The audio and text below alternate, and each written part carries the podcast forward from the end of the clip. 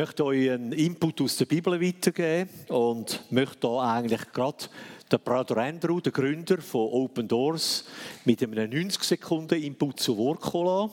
Das haben wir mal ingespürt, was er noch für eine Botschaft hat. Er ist 86, wohnt in Holland, ist nicht mehr operativ tätig, aber natürlich im Gebet. Und ihr werdet schon spüren, wenn er die 90 Sekunden Message hört, der ist wirklich noch am Leben. Äh,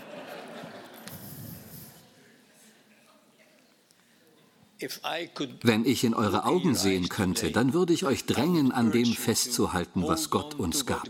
Eine Perspektive. Gebt Hoffnung. Denn unter allen Umständen, ob Atheismus, Kommunismus, Islam oder lauwarmem Christentum, solange Menschen Hoffnung haben, werden sie alle diese Hindernisse überwinden. Nicht durch Glaube oder Liebe. Das sind Hilfszutaten. Wichtig ist Hoffnung. Gebt Hoffnung. Gebt Hoffnung. Habt sie selber als Triebkraft in eurem Leben.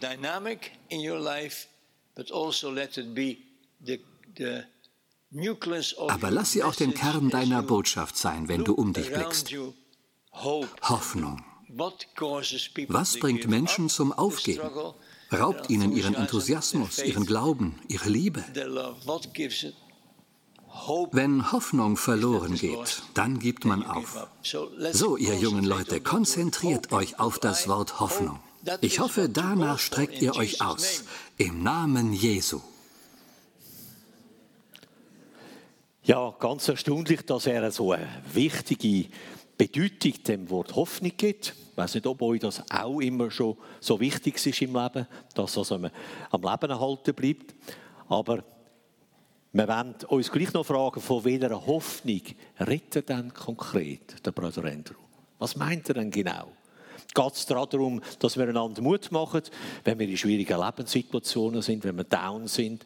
Ja, ich denke, das gehört auch dazu, dass wir einander aufrichten, Anteil nehmen. Aber ich glaube, es geht da um eine andere Dimension. Ich denke, wir brauchen Hoffnung, um leben zu können. Hoffnung ist wie der Sauerstoff vom geistlichen Leben. Was gibt es Millionen verfolgten Christen Kraft an ihrem Glauben festzuhalten? Ich denke, da spielt Hoffnung. Hoffnung auf Gott, Hoffnung auf seine Verheißungen eine ganz zentrale Rolle. Und es gibt in der Bibel so ein paar starke Wörter.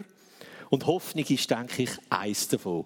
Es kommt im Alten und Neuen Testament rund 200 Mal vor, das Wort Hoffnung. Und ich möchte jetzt in dem kurzen Input so die drei Dimensionen von der Hoffnung ganz kurz beleuchten. Und anfangen tut das mit dem ersten Petrusbrief, 1,3, wo die erste Dimension beschrieben ist, was heißt, gelobt sei Gott, der Vater unseres Herrn Jesus Christus, der uns nach seiner großen Barmherzigkeit wiedergeboren hat zu einer lebendigen Hoffnung durch die Auferstehung Jesu Christi von den Toten ich habe es mal unterstrichen. Da wird von einer lebendigen Hoffnung geredet. Eine übrigens einzigartige Beziehung, die in der Bibel nur im 1. Petrus 1,3 vorkommt, weil das übrigens ein Brief ist an die verfolgte Gemeinde von damals. Und darum ist das ein Autor ganz wichtig im Petrus, dass er die lebendige Hoffnung betont. Das entscheidende Fundament von dieser lebendigen Hoffnung sein selbsterklärender Vers ist die Auferstehung. Die Auferstehung von Jesu Christi von den Toten. Die lebendige Hoffnung ist eigentlich ein Geschenk. Ein Geschenk all die Menschen, die umgekehrt sind in ihrem Leben und wo Jesus nachfolgen. Dreist du die lebendige Hoffnung in deinem Herzen? Spürst sie du? Bist du erfüllt von Hoffnung, von Vertrauen? Unsere Hoffnung, wenn wir das noch ein bisschen klarer ausdeutschen, ist eben nicht nur ein abstrakter Begriff, ein, Buchstabe, äh, ein Wort mit acht Buchstaben, sondern sie ist eben eine lebendige Person. Sie hat einen Namen. Unsere Hoffnung heißt Jesus Christus, wie wir im ersten Timotheusbrief auch lesen können. Und wenn man die Bibelstellen so betrachtet, wo wir vorher gelesen haben, lebendige Hoffnung, wenn man die nicht hat, was hat man dann? Ich würde sagen, man könnte die gleiche aufstellen, ohne Jesus in der Welt, ohne Hoffnung in der Welt. Mit Jesus in der Welt, mit Hoffnung, ja, sogar mit lebendiger Hoffnung. Jesus Christus ist der Dreh- und Angelpunkt von echter Hoffnung. Und ich wünsche jedem Einzelnen von euch, dass ihr das in eurem Leben immer wieder neu erlebt, dass ihr Zuversicht habt. Eine Perspektive, wo nicht nur das Irdische betrachtet, sondern wo weitergeht.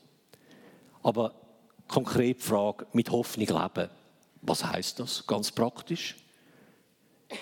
Ich würde es vielleicht in einem kurzen Satz zusammenfassen.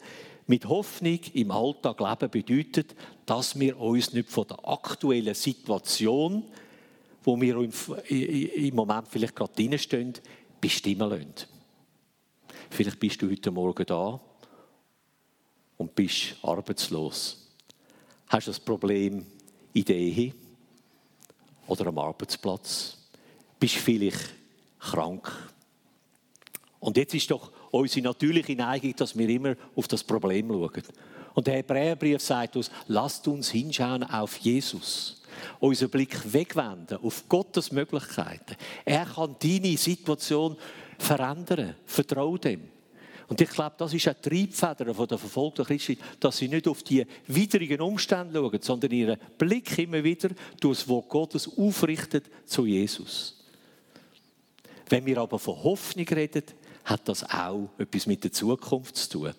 Als Christen hoffen wir auf ein ewiges Leben.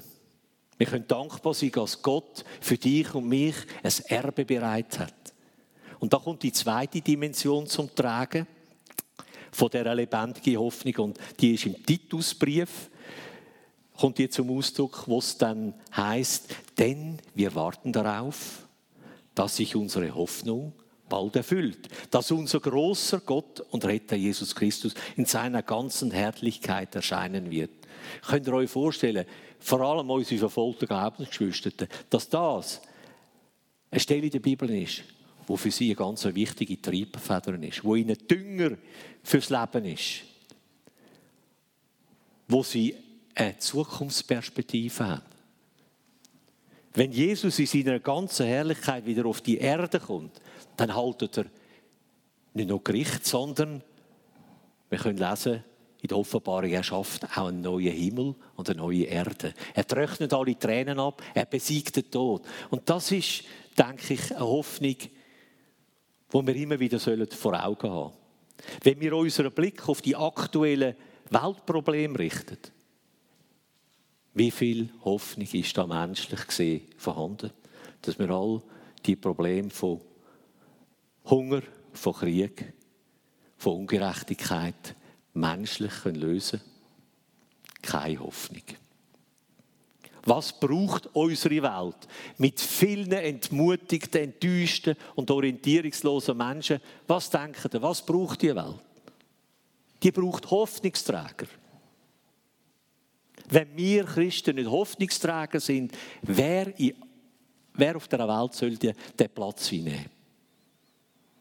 Und ich denke, die Liebe Gottes ist ausgossen in unsere Herzen durch den Heiligen Geist und befähigt uns dadurch, dass wir Hoffnungsträger sind. Das ist nicht etwas, wo wir wählen können, sondern wir sind ausgerüstet durch den Geist Gottes. Und so möchte ich einfach die Frage in die Runde geben, wer von euch möchte ein Hoffnungsträger für Jesus sein? Darf ich einmal Hand sehen? Ja, ich denke, die meisten und die, die nicht aufgehört haben, die, sind, die haben vielleicht ein bisschen zögern, weil sie gedacht haben, ja, wie soll ich das im Alltag umsetzen? Ich will dir Mut machen.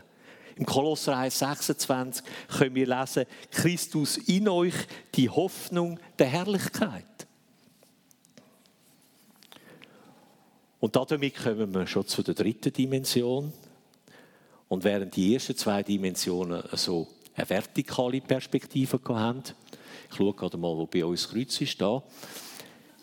Ja, eine vertikale äh, Perspektive haben, von Gott zu uns und von, von uns zu Gott, gibt es in der dritten Dimension eine horizontale. Und die ist mit einem Auftrag verbunden. Es kann doch nicht sein, dass wir die lebendige Hoffnung nur für uns pachtet, für uns behalten. Und die dritte Dimension können wir im 1. Petrusbrief 3,15 lesen. Seid stets bereit, jedem Rede und Antwort zu stehen, der nach der Hoffnung fragt, die euch erfüllt. Ich denke, ihr habt heute Morgen gespürt, ein Merkmal der verfolgten Christen ist, dass sie trotz massiver Verfolgung mutig Zeuge Jesus sind. Das wünsche ich für jeden von euch. Die verfolgten Christen können gar nicht anders, als ihren Freunden, Nachbarn, Verwandten das Evangelium weitergeben, mit Liebestaten, mit Worten. Und damit nehmen sie oft Verfolgung in Kauf. Und jetzt Hand aufs Herz. Wann hast du das letzte Mal in deinem beruflichen oder privaten Umfeld von deiner Hoffnung, von deiner lebendigen Hoffnung, die dich erfüllt, weiter erzählt? Wissen deine Nachbarn, deine Freunde, deine Bekannten und Arbeitskollegen von dieser Hoffnung, die dich beseelt? Hast du die Chance, die dir der Geist Gottes immer wieder neu gibt, genutzt? Ich möchte euch Mut machen. Stellt euch vor, jeder von euch da drinnen würde eine Person innerhalb von einem Jahr die Vaterliebe Gottes weitergeben. Dass der Mensch mit der Vaterliebe Gottes in Berührung kommt.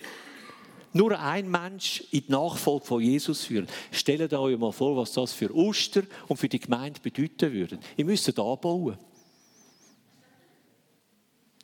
Der Bruder Andrew hat es uns ja, einprägsam gesagt, gebt Hoffnung weiter.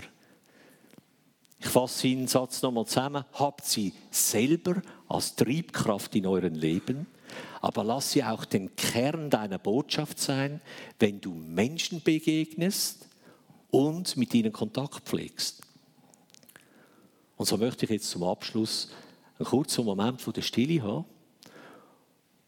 und möchte euch einladen, dass ihr zu Gott betet, zum Heiligen Geist, dass er euch einen Namen aufs Herz legt. Eine Person, sei es ein Freund, ein Nachbar, ein Arbeitskollege, wo Gott weiß, dass er ihn parat hat, wo ihr die nächste Woche, die nächste Zeit, die vor euch liegt, vielleicht sogar heute Nachmittag, in Kontakt könnt treten mit dieser Person.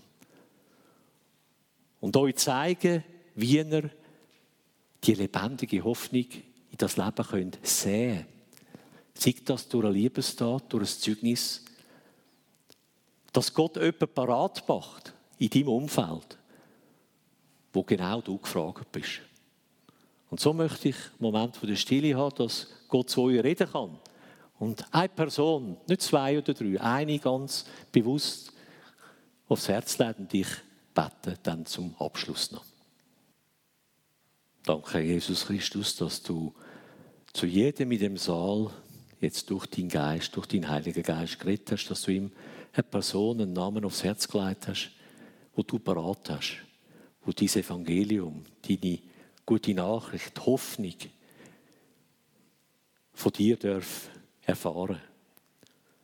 Schenk du jedem Einzelnen Mut. Nimm du alle Menschenfurcht weg, wo uns jetzt könnte hindern, dass wir das tun.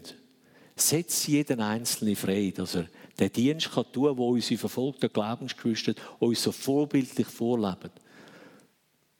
Danke, dass du mit jedem Einzelnen unterwegs bist, wenn er dann in Kontakt tritt, dass du das Gespräch leitest. Und dass wir da in der Gemeinde, ja, vielleicht in der letzten, nächsten Sündigen, vielleicht da und dort mal als Zeugnis hören können, was du bewirkt hast was du ausgelöst hast. Du hast jemanden parat. Segne du jeden Einzelnen, segne du die Gemeinde weiterhin im Ausführen von dem Dienst, wo du für sie da parat hast in Oster. Danke, dass du mit uns kommst. Amen.